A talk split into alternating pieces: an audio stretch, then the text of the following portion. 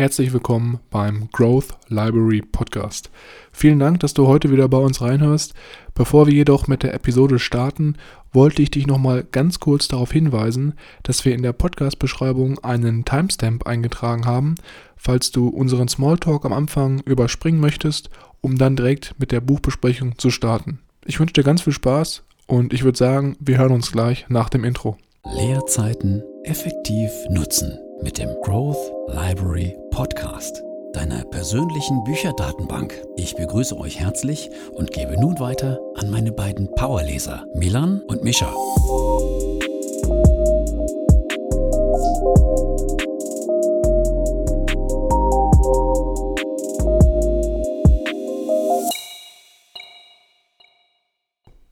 Herzlich willkommen, wie immer, auch nochmal von meiner Seite, hier beim Growth Library Podcast. Mein Name ist Milan und am anderen Ende der Podcastleitung befindet sich wie immer mein Bruder Mischa. Hallo und herzlich willkommen. Natürlich auch wie immer von meiner Seite. Heute ist es natürlich mal wieder so, dass wir mit einem neuen Buch in die Woche starten. Ich denke, jeder, der lesen kann, der hat wahrscheinlich schon am Titel der Podcast-Episode erkannt, dass wir uns ja, einem sehr, sehr interessanten Buch widmen, nämlich The One Thing von Gary Keller. Bevor wir jetzt natürlich mit dem Inhalt starten, ist es wie immer so, dass du, Mischa, natürlich noch ein bisschen was zum Autor zu erzählen hast. Ja, das stimmt. Bevor ich jetzt hier aber direkt loslege und über den Gary ein bisschen was erzähle, erinnerst du dich noch an den äh, schönen Moment, als wir das Buch ge gekauft, beziehungsweise als ich das Buch gekauft habe? Boah, das, mhm. War es das in München gekauft damals oder wie? Nee, es ist, äh, war tatsächlich bei uns in Dortmund, in der Heimat. Aber da war ich gar nicht dabei, da weiß ich gar nichts von. Mhm. Da halte ich gut fest. Das war eines der Bücher, die ich ausgesucht habe, die an dem Tag äh, ausgesucht wurden, als wir in der Meier schon waren. Da ist, glaube ich, auch ein, zwei Fotos äh, sind da entstanden, die wir bei uns auf Instagram mittlerweile hochgeladen haben. Und unter anderem war da dieses Buch dabei, das ich ausgesucht habe, um das mal in dem im Podcast ähm, hier zu erwähnen. Beziehungsweise ich glaube, da fing es gerade an, da war es noch gar nicht so klar, ob wir das wirklich machen. Aber da waren wir zu zweit in der Meiersche. Ja, ich erinnere mich so ganz, ganz schwammig. Das war noch so, bevor wir angefangen haben, wirklich mit, der, mit dem Podcast überhaupt. Ne? Also mhm. schon so ein historischer Moment eigentlich. Ja, schon ein Weilchen her. Genug Nostalgie hier am Anfang. Ich würde sagen, ich äh, starte mal direkt hier los und erzähle ein bisschen was über den Autor. Gary Keller ist am 21. Juli 1957 in Texas geboren. Amerikanischer Entrepreneur und Bestsellerautor. Gary Keller ist eigentlich mehr bekannt durch äh, seine Unternehmungen im Real Estate, also im Immobilienbereich. Da ist er nämlich momentan CEO und Chairman der Keller Williams Real Estate. Er wird als eine sehr hohe Persönlichkeit im Real Estate Bereich geschätzt. Und sein Unternehmen, das er gegründet hat, ist mittlerweile eines der größten Immobilienunternehmen weltweit. Vielleicht noch ein bisschen was zu seinem Hintergrund. Keller wollte zuerst mit seiner Musikkarriere richtig durchstarten. Nachdem das dann nicht ganz so gut funktioniert hat, ist er doch aufs College gegangen, wo er zunächst eigentlich nicht hin wollte.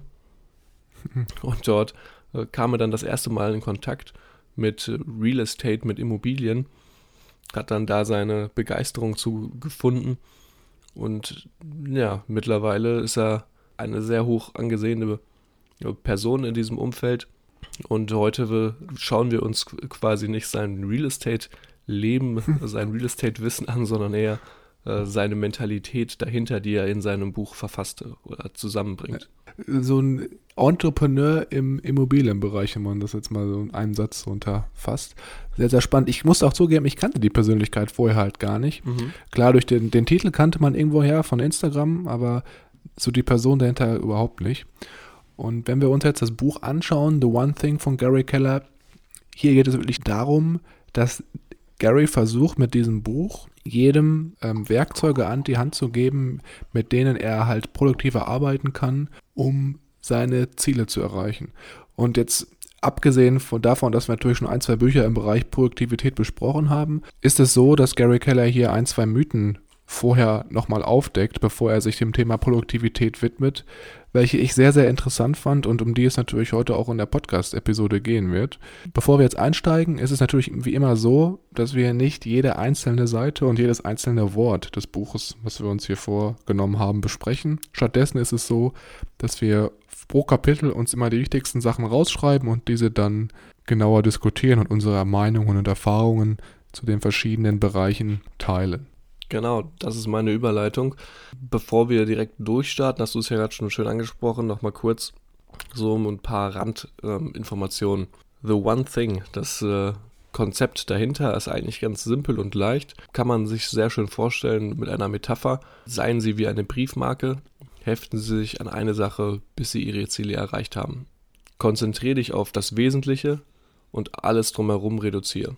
Das heißt, reduzieren Sie Ihre Arbeit auf das Wesentliche. Logisch. Gary Keller sagt, dass die Konzentration auf eine Sache zu fokussieren äh, die beste Methode ist, um seine Ziele zu erreichen und nimmt sich hier noch den schönen Domino-Effekt zur Stelle. Der Domino-Effekt, ich glaube, die ältere Generation kennt es noch, ich weiß gar nicht mehr, wie es hieß. Es lief im Fernsehen immer. Domino Day. Domino Day, genau. Domino Day hieß das, ja, ja. ja. ähm, genau darum geht's. Einen kleinen Stein in eine Bewegung setzen, der, der bis zu 1, das 1,5-fache seiner eigenen Größe danach umschmeißen kann. Und wenn wir den richtigen Stein in Bewegung setzen, kann sich eine Kettenreaktion auslösen, der in außerordentlichen Erfolg stattfindet. Oder resultiert, besser gesagt. Und die letzte kleine Randnotiz, die ich hier noch einbringen würde, bevor wir uns dann dem Kapitel zuwidmen, dem wir uns ja hier heute, äh, zu dem wir uns heute getroffen haben. Gary belegt seine Theorie der einen Sache, der Fokussierung nur auf der, ja, auf dem, auf der wichtigsten Aufgabe noch mit außerordentlichen Unternehmen. Wenn wir uns außerordentliche Unternehmen anschauen, sind sie meist immer für ein Produkt oder eine bestimmte Dienstleistung bekannt. Zum Beispiel Intel für ihre Mikroprozessoren. Das Ganze kann man auch auf äh, Personen übermünzen. Zum Beispiel Bill Gates, der also seine große Leidenschaft für Computer hatte und darauf dann sein Unternehmen aufgebaut hat und später auch seine Stiftung auf eine Sache gerichtet hat, nämlich der Ausrottung infektiöser Krankheiten. Mhm. Es gibt auch Unternehmen, bei denen es vielleicht nicht ganz so klar ist, wie zum Beispiel Krieg der Sterne, bekannt für die Filme, verdient aber den größten Teil des Umsatzes mit Merchandise. Wobei hier natürlich äh, kann man sich drüber streiten. Merchandise gibt es ohne Film nicht. Also ist Film vielleicht hier the one thing. Es geht aber mehr um das Konzept dahinter. Ja, was ich da auch zum Beispiel sehr, sehr interessant fand, wenn wir uns auch mal die Unternehmensbeispiele anschauen, welche sich auf einen wirklichen Gegenstand fokussiert haben, wäre auch, wenn wir uns jetzt Apple anschauen, das mhm. iPhone oder bei Google die Suchmaschine, die natürlich am Anfang immer so da war als das Kernprodukt und dann sich die Firmen natürlich weiterentwickelt haben, um dann mehr Kunden anzu, mhm. anzusprechen oder halt auch weitere Produkte auf den Markt zu bringen. Um mal einen kleinen Ausblick zu geben, was uns eigentlich jetzt hier in dem Buch The One Thing erwartet und wie wir auch die nächsten Episoden strukturieren möchten, wollte ich das nochmal ganz kurz einmal hier einschmeißen. Und zwar ist es so, dass wir das Ganze versuchen in drei Teile aufzugliedern und heute dann Teil 1 machen und dann noch zwei weitere Episoden produzieren werden, wo wir uns den zweiten und dritten Teil anschauen. Und heute geht es so ein bisschen um die Märchen, welche sozusagen uns alle davon abhalten, produktiv zu werden. Also das wirklich sehr, sehr wichtig ist, um erstmal die Basis zu setzen, die Gary Keller hier anspricht. Und in den weiteren Episoden werden wir dann noch ein bisschen weiter ins Detail gehen, wie genau man Produktivität steigern kann und welche Hacks Gary Keller hier in seinem Buch mit uns teilt.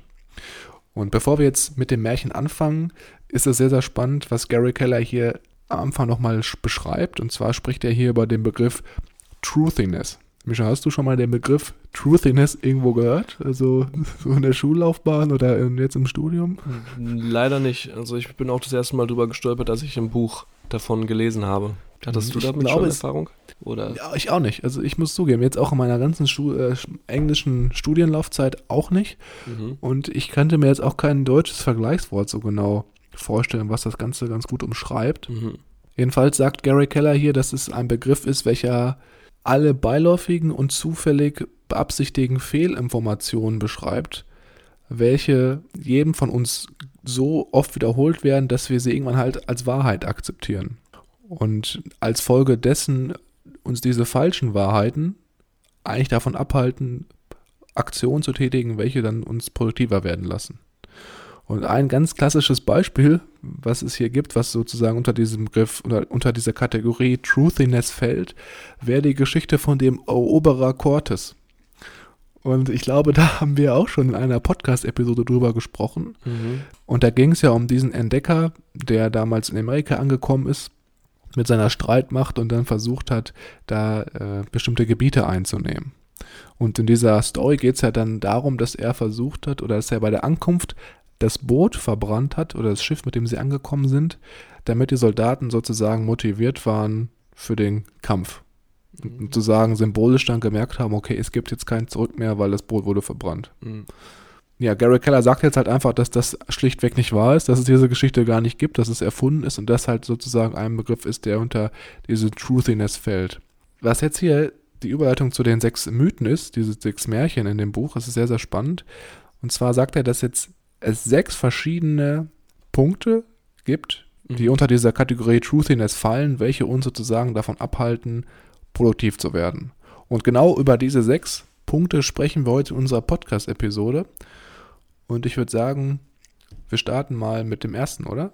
Gerne. Ich muss davor nochmal anmerken, die sechs Punkte, die Märchen, die wir quasi erzählt hier bekommen, zu ein paar würde ich mich auch selber zuzählen und sagen, okay, das kommt mir bekannt vor, aber bei ein paar anderen konnte ich jetzt äh, selber nicht ganz so viel zu sagen, weil ich davon selber ein bisschen überrascht war. Vielleicht äh, findet sich der ein oder andere Hörer ja in einen dieser Märchen gefangen und weiß ich dann mhm. vielleicht etwas besser zu helfen. Der erste Mythos, das erste Märchen, das Gary uns hier vorstellt, ist, alles ist gleichermaßen wichtig. Und hier sagt er natürlich ganz klar, dass alles nicht gleichermaßen wichtig ist. Er sagt, dass in der echten Welt der Ergebnisse die Dinge nicht nie alle gleich sind. Und das schöne Beispiel, das, das er hier mitbringt, ist, dass 100 Aufgaben abzuhaken, aus welchen Gründen auch immer, ein schlechter Ersatz ist für die Erledigung einer einzigen wirklichen bedeutsamen Aufgabe. Es geht hier so ein bisschen in Richtung Eat That Frog. Finde deine eine wichtige Aufgabe, die besonders wichtig ist und erledige die als erstes an deinem beginnenden Tag, sodass du auf jeden Fall deinem großen Ziel einen großen Schritt näher kommst. Und was darf natürlich auf gar keinen Fall fehlen bei solch einem Kapitel? Man ahnt es, das Pareto-Prinzip. Oh. Hier bringt er den Ansatz, dass 80% des Grundbesitzes in den Händen von 20% der Bevölkerung liegt, um das Ganze etwas zu veranschaulichen. Und bringt unter anderem an, dass die meisten Dinge, die man erreichen will, das Ergebnis einiger weniger Handlungen ist. Das schöne Beispiel, das er hierbei äh, noch zum Schluss dann sagt, ist, eine To-Do-Liste wird durch Priorisierung zu einer Erfolgsliste. Das heißt, wir haben unsere klassische To-Do-Liste mit unseren Aufgaben und jetzt priorisieren wir. Wir gucken uns an, welche Aufgabe ist besonders wichtig. Und das brechen wir quasi so weit runter, bis wir unsere eine Aufgabe haben. Das heißt, wenn wir einen Aufgabenpool von zwölf Aufgaben haben, brechen wir die runter auf 6, runter auf 3, runter auf 2, runter auf eine. Und das ist dann unsere oberste Priorität, unser One Thing, das wir unbedingt tun sollten, bevor der Tag endet und am besten sogar am, direkt am Morgen des Tages. Ja, ich fand in dem Kapitel noch sehr schön, dass hier auch wieder ein sehr, sehr passendes Zitat gewählt wurde. Und zwar ist es von Henry David Thoreau. Und er sagt, es reicht nicht emsig zu sein, denn das sind auch die Ameisen. Die Frage ist, worauf richtet sich ihre Emsigkeit? Mhm. Also egal, wenn du jetzt 100 Aufgaben abhakst, wie du schon gesagt hattest, es kommt wirklich darauf an, dass man sich die wertstiftendste raussucht und diese dann erledigt. Ja, ich denke, das war schon mal ein sehr, sehr spannender Punkt. Pareto-Prinzip, als ich das gelesen hatte, okay, das äh, war natürlich jetzt schon ziemlich klassisch. Das kommt eigentlich, glaube ich, im Neben Produktivitätsbuch vor. Es war jetzt nichts wirklich Neues. Mhm. Jetzt geht es aber ein bisschen weiter mit anderen Aspekten, die wesentlich interessanter sind. Und zwar der zweite Punkt oder das zweite Märchen, welches uns jetzt hier abhält, davon produktiver zu werden, ist der Gedanke oder der Glaube daran, dass man mit Multitasking mehr schafft. Was jetzt genau Gary Keller vom Multitasking hält, das schauen wir uns jetzt mal etwas genauer an. Und zwar gibt es hierzu eine Studie von Clifford Nass, der im Sommer 2009 an der Stanford Universität Multitaskler untersucht oder analysiert hat. Und hier ist jetzt die Annahme gewesen, dass intensive Multitaskler, also Personen, die in ihrem Alltag oft mehrere Aufgaben gleichzeitig machen, bessere Ergebnisse machen. oder bessere Ergebnisse erzielen im Laufe des Experimentes. Und im Endeffekt kam natürlich raus, dass Multitasker teilweise sogar schlechtere Ergebnisse erzielt haben, weil sie die Aufgaben, die halt gestellt wurden, meistens nur halbherzig oder gar nicht zu Ende gebracht haben. Und wenn wir uns jetzt so ein bisschen im Berufsfeld das Ganze anschauen, die Entwicklung, ich weiß nicht, wie ist es bei dir, Mischa, ist das bei dir ein gängiger Begriff? Jetzt Multitasking? Oder hast du da schon öfter mal was von gehört, dass zum Beispiel Arbeitgeber oder bei während deiner Ausbildung, dass Leute nach Multitasking-Fähigkeiten speziell gesucht haben oder die von dir abverlangt haben? Eigentlich nicht unbedingt. Das Einzige, wo mich das jetzt im Alltag beschäftigt hat, war, dass ich das selber mal ein bisschen mit rumgespielt habe, aber jetzt nicht wirklich signifikante Veränderungen erlebt habe. Ja, ich habe versucht, das auch ähm, jetzt in der letzten Zeit beim Studieren immer mal wieder so ein bisschen mit Background-Musik zu machen, aber hin und wieder breche ich es dann ab, weil ich dann doch keine Lust mehr habe und mhm. dann vergesse ich es auch wieder, die Musik anzumachen und dann sitze ich halt dann doch wieder in der Stille. Ja, was du da gerade ansprichst, ist eine sehr schöne Überleitung. Und zwar ist es halt so, dass wir als Person, als Mensch, wir können zwar zwei, mehr als zwei Dinge gleichzeitig machen, wie du zum Beispiel sagtest, Musik hören und lesen oder zum Beispiel auch sprechen, laufen und Kaugummi kauen. Mhm. Das Problem dabei ist aber, dass wir uns nicht auf mehr als eine Tätigkeit fokussieren können. Und dass deswegen Multitasking auch äußerst ermüdend ist und nicht zum Ziel führt. Wenn wir uns jetzt zum Beispiel anschauen, Multitasking funktioniert zwar auf einer einfachen Ebene, das heißt zum Beispiel, jeder kennt das vermutlich oder jeder, der schon mal Wäsche gemacht hat, kennt es. Man hört zum Beispiel ein Hörbuch und äh, sortiert die Wäsche oder guckt Fernsehen und sortiert die Wäsche. Das sind alles einfache Aufgaben. Da kann man ganz leicht Multitasking machen. Aber wenn wir jetzt uns mal das Ganze ein bisschen schwieriger vorstellen, im Büroalltag zum Beispiel, wenn du jetzt eine sehr schwere Excel-Tabelle hast, welche du abarbeiten oder stellen musst, wenn jetzt aber ein Arbeitskollege in dem Moment zu uns kommt und vielleicht auch ein schwerwiegendes Problem hat, was wir natürlich dann auch von ihm oder mit ihm lösen sollen, da ist dann dieses Multitasking äußerst schwierig, weil es natürlich auch wirklich wesentlich mehr Denkkraft äh, verlangt. Und dann ist dieses Multitasking nicht mehr möglich. Und im Endeffekt denken wir halt auch als Person oft, wir könnten Multitasking beherrschen, aber wir merken halt gar nicht, dass es eigentlich nur negative Auswirkungen für uns selber hat. Zum Beispiel, dass man da sehr schnell müde wird, dass man gestresster wirkt und allgemein auch wesentlich mehr Zeit verliert, weil du dich halt natürlich immer wieder neu in diese verschiedenen Aufgaben, die du halt gleichzeitig versuchst zu bewältigen, eindenken musst und im Endeffekt man dann teilweise sogar unproduktiver ist, als wenn du jetzt sagst, okay, ich mache einen Tag nur eine Aufgabe und den anderen Tag eine andere, anstatt mehrere Aufgaben an einem Tag zu absolvieren. Mhm. Das fand ich auch äh, sehr interessant, dass hier Gary Keller angebracht hat, dass Forscher schätzen, dass Arbeitnehmer im Schnitt alle elf Minuten unterbrochen werden und somit ein Drittel des Tages verbringen, sich anschließend wieder auf ihre eigentliche Aufgabe zu konzentrieren. Das ja. äh, kenne ich auch äh, zu gut aus dem guten Großra Großraumbüro, in dem alle halbe Stunde irgendwer kommt und äh, nachfragt, ob man nicht äh, Lust auf einen Kaffee hat und eine Runde spazieren will oder ähnliches. Was ich auch sehr interessant fand, war hier noch in dem Kapitel die Geschichte des Multitaskings, dass es eigentlich ursprünglich äh, die Bedeutung war, dass man sich auf mehrere dass mehrere Aufgaben abwechselnd eine Ressource beanspruchen.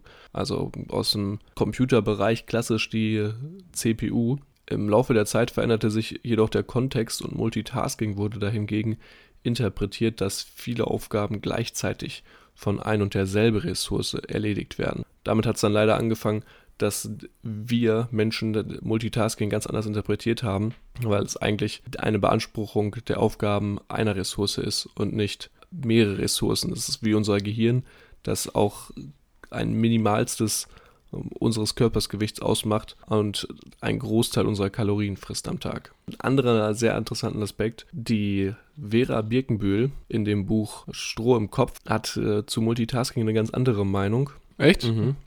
Da würde ich noch gar nicht, ich muss das noch gar nicht zu Ende gelesen. Mhm. Das äh, wird auch nochmal interessant. Die hat da ähm, einen anderen Ansatz, den sie verfolgt und mit dem sie äh, ihren Lesern klar machen möchte, dass Multitasking vielleicht eine sehr gute Option wäre. Aber das hören wir dann wohl in ihrem Buch. Das dritte Märchen, äh, das wir uns hier anschauen wollen, ist, wer erfolgreich sein will, muss ein diszipliniertes Leben führen. Allgemein denkt man von erfolgreichen Menschen ja immer, boah, der hat das und das geschafft, das muss ein sehr disziplinierter Mensch sein. Das äh, stimmt jedoch überhaupt nicht. Wir müssen uns nur zur Gewohnheit machen, dass wir unsere eine Aufgabe erledigen. Das heißt, wir können undiszipliniert sein wie sonst noch was, müssen aber sozusagen selektive Disziplin anwenden, um uns an unsere eine Sache zu gewöhnen und genau so viel Disziplin aufbringen, dass wir es schaffen, uns an diese eine Sache zu gewöhnen. Und wenn wir das geschafft haben, können wir in jedem anderen Bereich total undiszipliniert sein. Ein sehr super Beispiel, den wir ja auch gut kennen aus äh, unserer früheren Schwimmerfahrung, ist Michael Phelps, der selektive Disziplin angewandt hat, um seine Schwimmkarriere aufzubauen. Im Kindesalter wurde er mit ADHS diagnostiziert und dann hat er seine gesamte Energie in eine Disziplin gesteckt und es sich zur Gewohnheit gemacht, jeden Tag zu schwimmen. Eine neue Gewohnheit aufzubauen, dauerte im Schnitt ungefähr 66 Tage, bis sie dann wirklich verinnerlicht ist. Die vollständige Bandbreite wurde hier von 18 bis 254 Tagen ähm, geschätzt. Das heißt, eine sehr große Spannweite für den Otto Normalverbraucher, sage ich mal, heißt es einfach am Ball bleiben und immer weitermachen. Und je länger man am Ball bleibt und je länger man sich diese Gewohnheit zugunsten macht, desto einfacher und desto weniger Energie muss man aufwenden, um diese Tätigkeit letztendlich auch zu, zu vollziehen. Ja, man kann sich das irgendwie so ein bisschen so vorstellen, dass am Anfang wie so, eine, wie so ein Graph halt da ist. Das heißt, am Anfang hast du, ist der Graph sehr weit oben auf der Y-Achse angesiedelt. Das heißt, du brauchst mhm. sehr viel Kraft und je länger du die Tätigkeit durchführst, desto weniger Kraft musst du halt aufwenden, desto flacher wird die Kurve im Endeffekt. Was man ja auch hier oft hört, ist so diese diese gängige Floskel, ja, es dauert eigentlich immer nur so 21 Tage, um eine Gewohnheit einzubauen, was aber laut Gary Keller schlichtweg nicht stimmt, sondern man eigentlich mindestens, um wirklich gute Erfolge erzielen zu können, 66 Tage braucht oder halt länger. Er sagt jetzt hier, 66 Tage ist so der Sweet Spot, in dem es eigentlich immer funktioniert, die neue Aktivität zur Gewohnheit zu installieren. Das ist mhm. auf jeden Fall ja ganz interessant. Ich fand offen gesagt diesen Teil jetzt ein bisschen irreführend, weil klar, er sagt halt, man muss kein diszipliniertes Leben führen, aber du brauchst ja trotzdem irgendwo eine gewisse Form von Disziplin, um diese Gewohnheit, auch wenn sie jetzt nur selektiv ist, einzubauen. Mhm.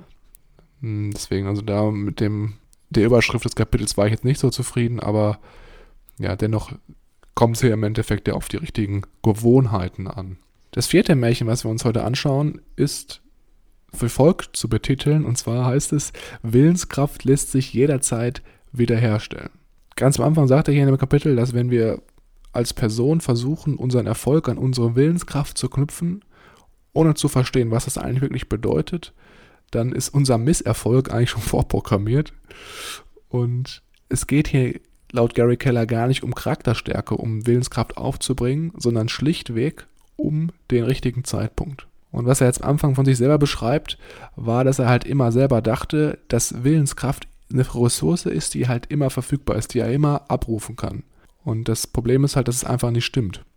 Also dass Willenskraft in bestimmten Zeitpunkten des Tages stark vorhanden ist und dann im Laufe des Tages sozusagen diese Willenskraft schwächer wird und dann nach bestimmten Pausezeiten die Willenskraft wieder stärker wird. Man muss sich das Ganze halt so ein bisschen so vorstellen wie ein wiederaufladbarer Akku. Also jetzt mal als metaphorische Floskel oder als, als Metapher vorgestellt. Mhm. Wenn wir halt morgens aufstehen, ist es halt so, dass dieser Akku halt voll ist und man halt volle Willenskraft hat.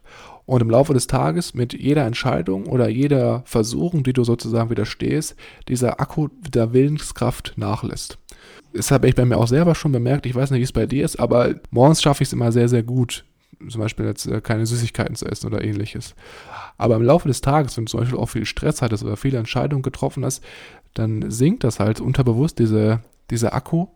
Und du fällst halt, dir fällt es halt wesentlich schwerer, irgendwelchen Lebensmitteln zu widerstehen, die zum Beispiel jetzt natürlich nicht gesund, für eine, gesund sind für dich, aber die halt trotzdem gut schmecken. Jetzt zum Beispiel irgendwie Schokolade oder Softdrinks mhm. oder Kaffee oder so. Da gibt es auch natürlich sehr, sehr viele erfolgreiche Persönlichkeiten, die das auch wussten. Zum Beispiel Steve Jobs hat ja jeden Morgen immer das Gleiche angezogen, weil er da auch sozusagen diesen Akku der Willenskraft verschont hat oder geschont hat, weil er sich nicht jeden Morgen überlegen musste, ziehe ich jetzt die rote oder die blaue Hose an, ne? so jetzt mal mhm. bisschen lustig gesprochen. Eine Entscheidung weniger am Tag. Genau, eine Entscheidung weniger am Tag. Und hier gibt es auch noch ein sehr, sehr interessantes Experiment, was ich noch einmal äh, reißen möchte, was auch in dem Buch genannt wird. Und zwar ist das von äh, Baba Schiff, das an der Stanford University durchgeführt wurde.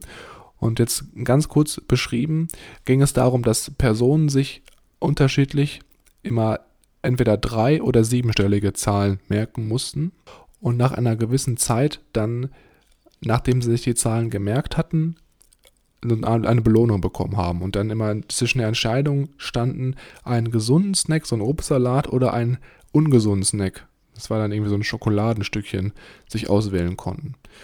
Und im Endeffekt war es natürlich so, dass die Leute, die sich diese siebenstelligen Zahlen merken mussten, also etwas wesentlich anstrengenderes und wesentlich beanspruchenderes für diesen mentalen Akku, dass diese Leute sich dann für die Schokolade entschieden haben. Also, dass für die Leute es dann halt schwieriger war, dem Drang des ungesunden Essens zu widerstehen. Mhm. Und das ist eigentlich eine optimale Veranschaulichung meiner Meinung nach, um zu zeigen, dass halt dieser Akku nach der Zeit oder wenn wir halt gerade schwere kognitive Aufgaben machen, sich sozusagen auflöst oder entlädt.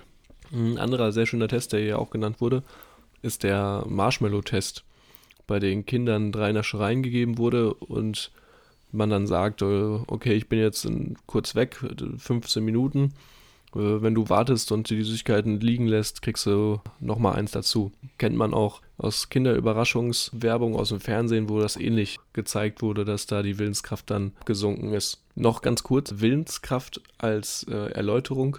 Willenskraft bedeutet nichts anderes als die Fähigkeit, sich selbst zu kontrollieren und seine eigene Handlung zu bestimmen. Aber den, Kernpunkt, den das Kapitel uns quasi überbringen möchte, dass Willenskraft eine Ressource ist, die quasi wie sich wie unsere Muskelfasern vom Typ 2, das müssten glaube ich die Fast Twitch sein, die unglaublich mächtig sind, aber schnell ermüden und auch nicht einfach auf Kommando kommen, sondern so eine ein bisschen Art ihre Eigenleben haben, finde ich ein sehr guter Punkt. Und das macht gerade Gary Keller als Autor und vielleicht auch sogar dann äh, diese außerordentlichen Ergebnisse um einiges sympathischer, ähm, weil es dann halt doch sagt, auf der unterbewussten Tonspur, es ist nicht, es verlangt niemand, dass du irgendwie 24-7 immer 100%er Fokus dabei bist, sondern eher die richtige Nutzung deiner Ressourcen wahrnimmst. Und wenn du merkst, dass deine Willenskraft gerade extrem hoch ist und dass du jetzt gerade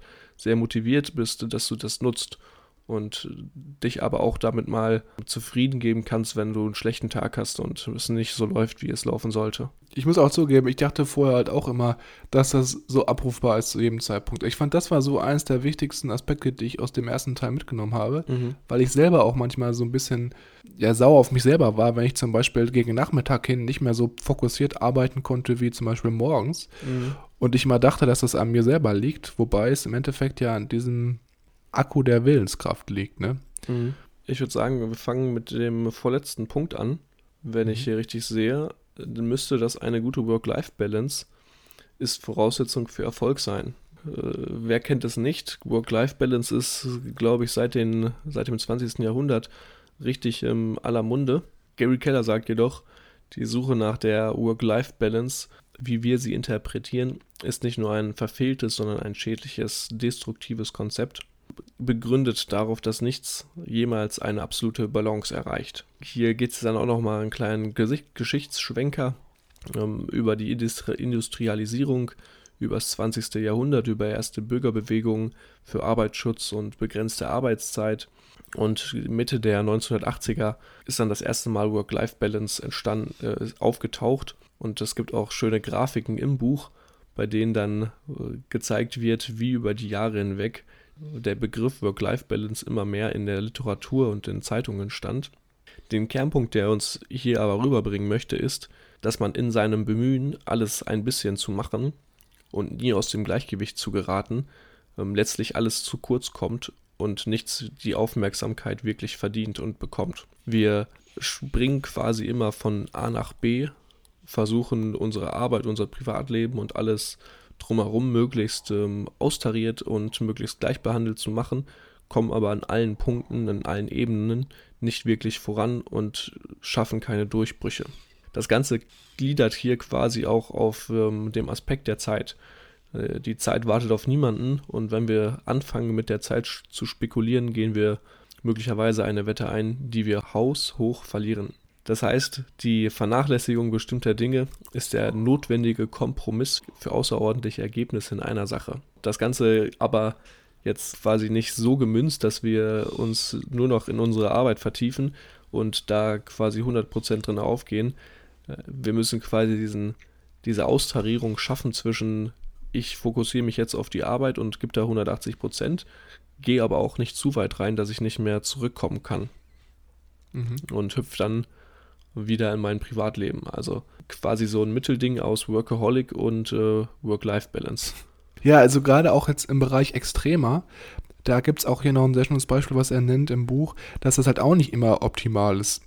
Er erzählt ja eine Geschichte von einer Lehrerin und einem Farmer, die halt zusammen gelebt haben und auch verheiratet waren und ihr ganzes Leben lang extrem gespart haben und dann das Ziel hatten, im Ruhestand sich von diesem Ersparten dann schöne Reisen leisten zu können und ein schönes Leben zu machen. Und was ist dann im Endeffekt passiert?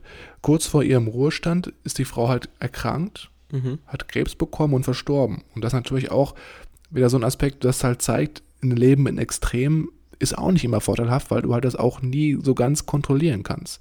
Und wie du schon ganz schön jetzt auch am Ende gesagt hast, es geht halt darum, dass man versucht, so ein bisschen in beiden Seiten zu leben. Also auf der einen Seite einmal so in diesem Extremen, aber dann auch nicht zu extrem, sodass man immer wieder zurückkommt auf diesen, diesen Ausgleich zwischen allem. Und am Abschluss nennt er hier nochmal eine sehr, sehr schön, schöne Metapher, die ich auch auf jeden Fall mir notiert habe. Und zwar ist das aus einem Buch von James Patterson, also aus einem Roman, der heißt Susan's Diary for Nicholas. Mhm. Und hier geht es darum, dass das Leben wie ein Spiel beschrieben wird. Also ein Spiel, in dem jemand fünf Bälle jongliert. Mhm. Und diese fünf Bälle sind einmal Arbeit, Familie, Gesundheit, Freunde und Integrität.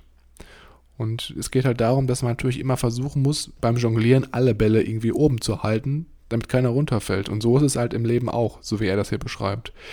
Wichtig ist natürlich noch zu wissen, dass hier Arbeit in dem Fall sozusagen als Gummiball beschrieben wird, während dessen die anderen Bälle eher aus Glas bestehend sind. Das heißt, wenn die Arbeit einmal runterfällt, kommt sie halt wieder hoch und du kannst es irgendwie so ein bisschen wieder austarieren. Wenn aber jetzt zum Beispiel du voll wenig Fokus auf die Familie, auf deine Gesundheit legst, gerade Gesundheit, wenn du da einmal richtig ins Negative rutscht, dann ist es natürlich ganz schwer, da wieder auf optimalen Zustand zu kommen. Und deswegen sollte man da das Ganze vielleicht auch nochmal so ein bisschen im Hintergrund, oder äh, im Hinterkopf behalten. Ein sehr schöner Vergleich mit den Bällen, das hatte ich auch noch im Kopf aus dem Buch. Ja, dann würde ich sagen, wir sind ja jetzt schon hier am letzten Punkt angekommen und zwar das sechste Märchen, welches uns von produktivem Verhalten abhält. Und zwar ist es die Aussage, groß sein ist böse. Und das ist wohl eines der prägnantesten äh, Märchen meiner Meinung nach. Jeder kennt bestimmt die Geschichte von Rotkäppchen und dem bösen Wolf. Und der große böse Wolf ist ja sowieso so ein Schaubild von Negativen oder von ähm, Bösem was Gary Keller hier sagt, ist, wenn wir als Person Angst haben vor Erfolg, dann werden wir sowieso nie erreichen. Also da muss man schon so ein bisschen darauf achten, dass man dieses, dieses Streben nach Größe und Erfolg sich nicht als negatives, negativen Aspekt eingliedert.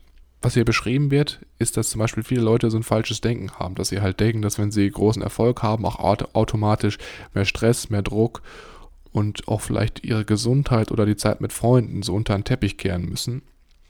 Und dann teilweise selbst bevor man überhaupt erfolgreich wird, anfängst an sich zu zweifeln und dann gar nicht erst anfängt, sich große Ziele zu setzen. Und es gibt eine lustige Story hier.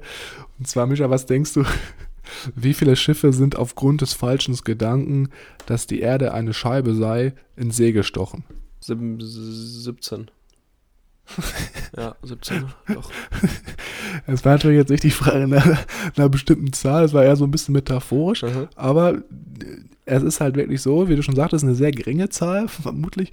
Aber wahrscheinlich sind sehr, sehr wenige Schiffe ins See gestochen, weil sie halt einfach einen falschen Gedanken hatten oder die Angst davor hatten, irgendwann von dieser Scheibe halt herunterzufallen. Und was wurde dadurch verhindert? Natürlich Fortschritt. Und das ist halt auch das, was hier beschrieben wird. Wenn du Angst hast davor, erfolgreich oder groß zu werden oder halt produktiv halt auch, dann fängst du halt es nie an und hemmst dich automatisch in deinen äh, Grenzgebieten. Ja, deswegen sagt er hier, dass man in großen Dimensionen denken soll und dass man jetzt äh, keine Angst haben soll vor Größe. Und da gibt es auch eine sehr, sehr schöne historischen Fun Fact. Und zwar der Arthur Guinness. Okay. Was hat der wohl gemacht, Mischa? Der Guinness Bier? Genau, Guinness Bier. Ich dachte, ich habe erst, dachte erst das Guinness Buch der Rekorde, aber das, das, war auf jeden Fall falsch. Das Guinness Bier. Und was hat der gemacht? Bei der Gründung seiner Brauerei war er so von sich überzeugt, dass er einen Pachtvertrag über 9000 Jahre abgeschlossen hat. Mhm. Also er wusste sofort, okay, ich will was Großes aufbauen, lass mich davon nicht einschüchtern und gehe das voll, gehe in die Vollen und das ist auch das, was Gary Keller uns hier vermitteln möchte. Nicht schlecht, ganz schön langer Vertrag. Was ich aber auch noch äh, sehr schön fand, war, dass große Fragen zu stellen eine große Herausforderung sein kann und große Ziele zunächst unerreichbar wirken. Wir auf dem Weg dahin aber an den Herausforderungen wachsen und ähm, Anspruchsziele ein Wachstum erfordern zwingend. Das ist, geht auch so ein bisschen in Richtung 10x von Grant Cardone, der davon auch berichtet hat, selbst wenn du deine Ziele zu hoch setzt und in unerreichbaren Dimensionen vielleicht zunächst dich bewegst, ähm, auf dem Weg dahin wirst du viel lernen und viel an dir wachsen. Und selbst wenn du es nicht schaffst und das Ziel nicht erreichst, endest du womöglich an einem Punkt, der über deinem sonst gesetzten Anspruch liegt. Ja, ich musste auch daran denken, an die Buchbesprechung von The 10X Rule von Grant Cardone, was wir auch schon, mhm. ich glaube, jetzt vor zwei, drei Monaten besprochen hatten. Mhm. Da geht es ja auch sehr in diese Richtung allgemein. Ja. Mhm.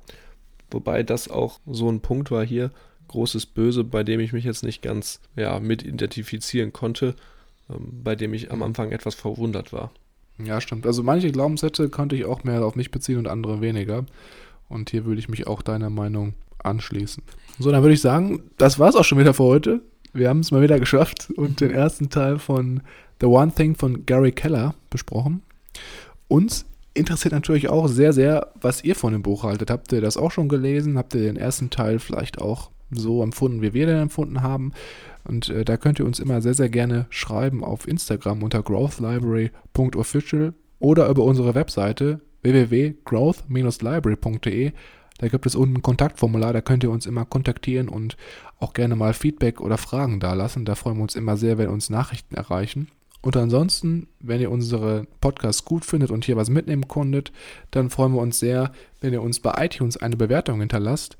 Das hilft uns dabei, den Podcast etwas weiter aufzubauen, größere Reichweite zu erlangen und unseren Podcast auch an Personen heranzubringen, die uns vielleicht noch nicht kennen, aber dennoch von unserem Wissen, was wir hier teilen, profitieren können.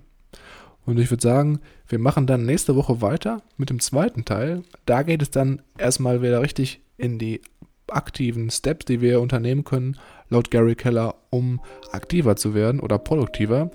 Und ich würde sagen, das wird auf jeden Fall sehr, sehr spannend. Bis dahin, ciao, tschüss.